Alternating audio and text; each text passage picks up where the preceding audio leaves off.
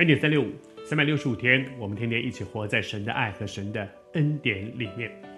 这段时间我们分享到说，耶稣在世的时候，他预言将来他会为我们，就是对当时而言的将来，他会为我们钉死在十字架上，然后三天后他会复活，将来有一天他升天之后，并且还要再来。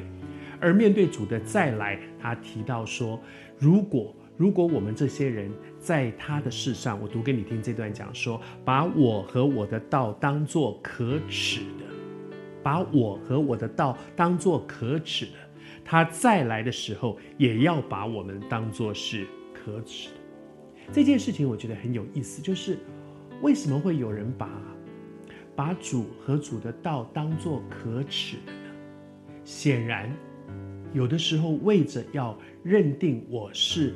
跟随主的人，我耶稣基督是我生命的主，他的道是我所相信的。他为我降生，为我受死，为我复活，为我升天，将来还要再来。如果我把主和主的道当作可耻的，是说在末后的世代，恐怕有人为着要认定这是我的信仰，这是我所相信的，要被羞辱，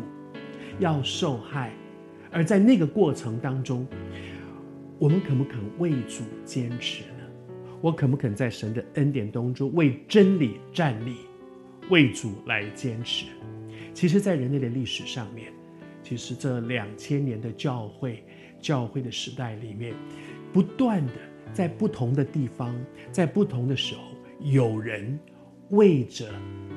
认识耶稣基督，认定他是我生命的主；有人为着坚持真理。而付上代价，甚至许多人是付上生命的代价，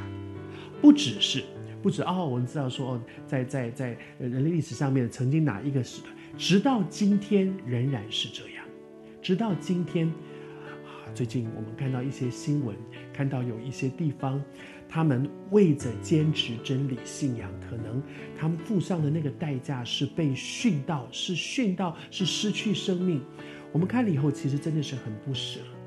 但是我相信，在神的眼中，他们是宝贝的；在神的眼中，他们所坚持的是会得赏赐的。我也回头问我自己：如果有一天，我所在的地方，